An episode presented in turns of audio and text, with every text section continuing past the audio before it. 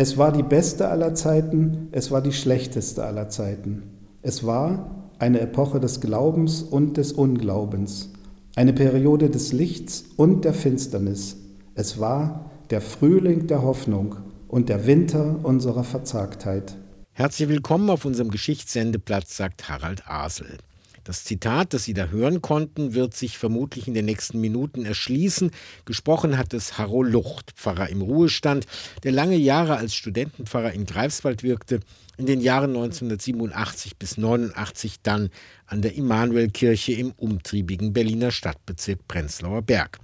Er hat jetzt seine, wie es im Untertitel heißt, unzensierten Erinnerungen eines ostdeutschen Studentenpfarrers veröffentlicht, als Buch unter dem Titel Das Nadelöhr der Freiheit im Lukas Verlag. Und dort findet sich die eben gehörte Stelle, die wir jetzt in Gänze hören wollen. Es war die beste aller Zeiten, es war die schlechteste aller Zeiten. Es war eine Epoche des Glaubens und des Unglaubens, eine Periode des Lichts und der Finsternis, es war der Frühling der Hoffnung und der Winter unserer Verzagtheit. Diese frei übersetzten Worte, mit denen Charles Dickens eines seiner Bücher eröffnet, erscheinen mir einigermaßen geeignet, die Zeit zu erfassen, die ich mit und in der DDR erlebt habe. Es war die beste aller Zeiten, weil sie uns immer wieder herausgefordert hat, sich aufzurichten und Position für ein Leben in Freiheit zu beziehen. Es war die schlechteste, weil man Menschen in ihrer Entfaltung behindert hat und sie leicht der Versuchung nachgeben konnten, alle fünfe gerade sein zu lassen, sich nicht zu zeigen, zu meinen, alles gehe auch ohne sie sowieso seinen sozialistischen Gang. Harro Lucht ist Jahrgang 1950. Sein gleichnamiger Vater, ein überzeugter Kommunist, wurde wegen staatsfeindlicher Hetze und Gruppenbildung, so lauteten die Vorwürfe im Jahr 1957, in Bautzen inhaftiert. Der Sohn übersiedelte zu den Großeltern nach Hamburg und kehrte in den 60ern nach Halle zurück. Ein eher untypischer Lebenslauf für einen Pfarrer in Ostdeutschland. Kirche war in der DDR ein Freiraum, ein Raum, wo man äh, auch Verantwortung trug, indem man aufeinander Rücksicht nahm. Und das war alles leicht und schön. Also das war gar nicht irgendwie bedrückend. Was die Erinnerungen angeht, zeichnen sie ein Bild des Lebens in der DDR mit vielen Schattierungen, oft ganz pragmatischen, unheroischen Entscheidungssituationen. Etwa, wenn es um den Dienst in der Nationalen Volksarmee ging. Wir hatten so zwei junge Gemeinden in Halle, eine für Normalverbraucher, sag ich mal, und dann eine für Oberschüler, also EOSler. Fast alle Jungs dort äh, haben gesagt, wir machen Bausoldat. Dann hat man sich auch nochmal mit einem Pfarrer, der sich da auskannte, beraten. Man hat dann äh, ein Schriftstück aufgesetzt, äh, zehn Zeilen reichten, warum man nicht bereit war, zum Waffendienst äh, zu gehen. Aber es war das andere, hieß ja auch Wehrdienst, aber Wehrdienst ohne Waffe. Das gab es ja seit 1964. Aber es war nie so, dass man dachte, wenn man sich so zum Beispiel entscheidet, dass dann alles den Bach runtergeht und dass dann nichts mehr möglich wäre, sondern man dachte immer, es geht irgendwie immer weiter. Vielleicht hatte Lucht auch immer wieder einiges Glück. Als Studentenpfarrer in Greifswald gab es später viele Möglichkeiten, Gegenräume zu entwickeln gegen die offiziell verkündete Lesart der Wirklichkeit in der DDR, etwa durch Einladung von Künstlern und Intellektuellen. Also das war natürlich so oft die Würze, auch landesweit bekannt und über die Grenzen des Landes hinaus bekannte Leute wie Stefan Heim oder Stefan Hermlin oder Heiner Müller nach Greifswald einzuladen. Interessanterweise hat nie einer Nein gesagt. Bei Heim war es ja zum Beispiel so, den rief ich an, ein halbes Jahr vor der geplanten Veranstaltung und sagte, würden Sie kommen? Und dann sagte er, ich komme dann und dann. Dann nannte er ein Datum. Da habe ich dann gesagt, na, wollen Sie nicht vielleicht am Montag kommen? Da haben wir unseren regulären Gemeindeabend. Dann hätte man das schön eintakten können. Und da hat er am Telefon gesagt, junger Freund. Und da wusste ich, wenn man Heim einlädt, dann muss man ihn so nehmen, wie er das will. Und dann wusste ich, ich muss nach dem Honorar fragen, weil ein Gerücht mir zu Ohren gekommen war, er fuhr auch in Westen, das war ihm möglich. Und wenn er dort äh, mit Honorarfragen konfrontiert war, sagte er, Hotel für mich und meine Frau und 3000 D-Mark für den Abend. und da dachte ich, na, das wird ein Problem. Und deshalb fragte ich ihn und dann sagte er am Telefon schon, ich werde doch von der armen Kirche kein Geld nehmen, besorgen Sie mir einen Aal. Aale waren in der DDR nicht so einfach zu bekommen und zu dem Zeitpunkt der Lesung waren sie erst fingerdick.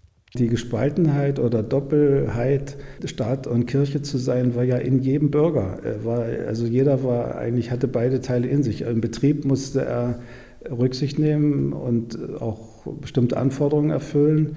Und in der Kirche war eben, da durfte man durchatmen, da wurde nicht so viel gefordert oder eigentlich äh, nichts außer das, was die christliche Ethik einem nahelegt und das hat man gern gemacht. Also es war ein Stück auch vielleicht ein Doppelleben, aber äh, das Erstaunliche ist, dass viele eben auch diesen ethischen Anspruch des Christentums in die berufliche Welt oder in die offene Welt der Gesellschaft hineingetragen haben. Das ist schon auch erstaunlich, wie weit das dann teilweise ging. Ja. Friedenskreise, Umweltgruppen und immer wieder ökumenische Kontakte zu westlichen Kirchen weckten auch die Aufmerksamkeit staatlicher Überwachungsorgane. Lucht schildert, wie er einmal mitten in den Versuch der Stasi kam, einen seiner Studenten zur Zusammenarbeit zu zwingen.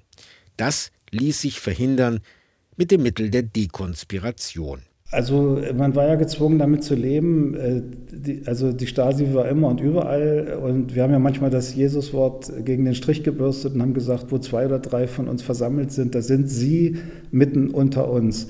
Das war natürlich Spaß. Äh, man hat damit gelebt. Man konnte es nicht ändern, dass die da sind. Und man hat eigentlich gesagt in der Kirche, wir sind frei, wir machen das, was wir verantworten können und das machen wir. Und wir nehmen keine Rücksicht und haben keine Angst und machen etwas nicht, weil wir Angst haben.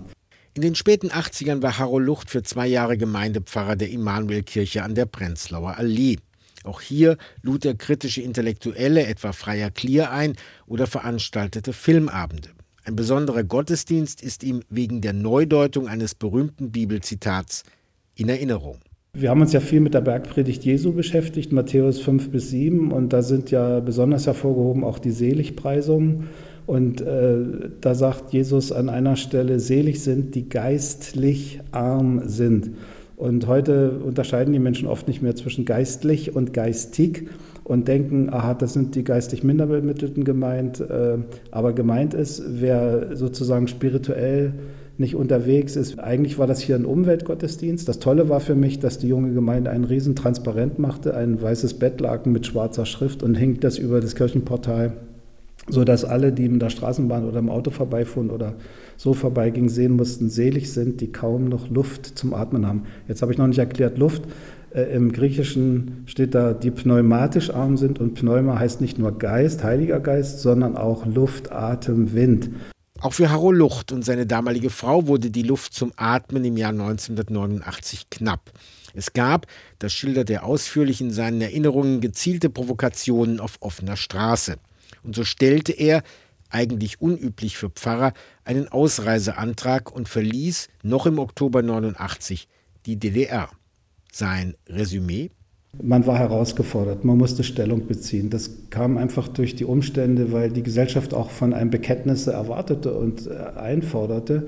Die hat man dann nicht so gegeben, aber man hat sein eigenes dann möglicherweise auch dagegen gesetzt.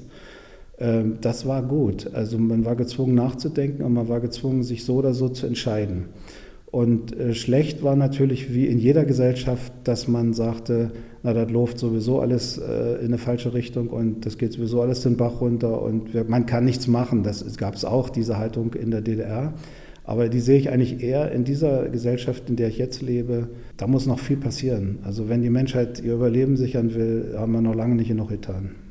Harro Lucht, das Nadelöhr der Freiheit, unzensierte Erinnerungen eines ostdeutschen Studentenpfarrers erschienen im Lukas Verlag. Und das war für heute Vergangenheit aus der Nähe betrachtet mit Harald Asel. Inforadio vom Rundfunk Berlin-Brandenburg.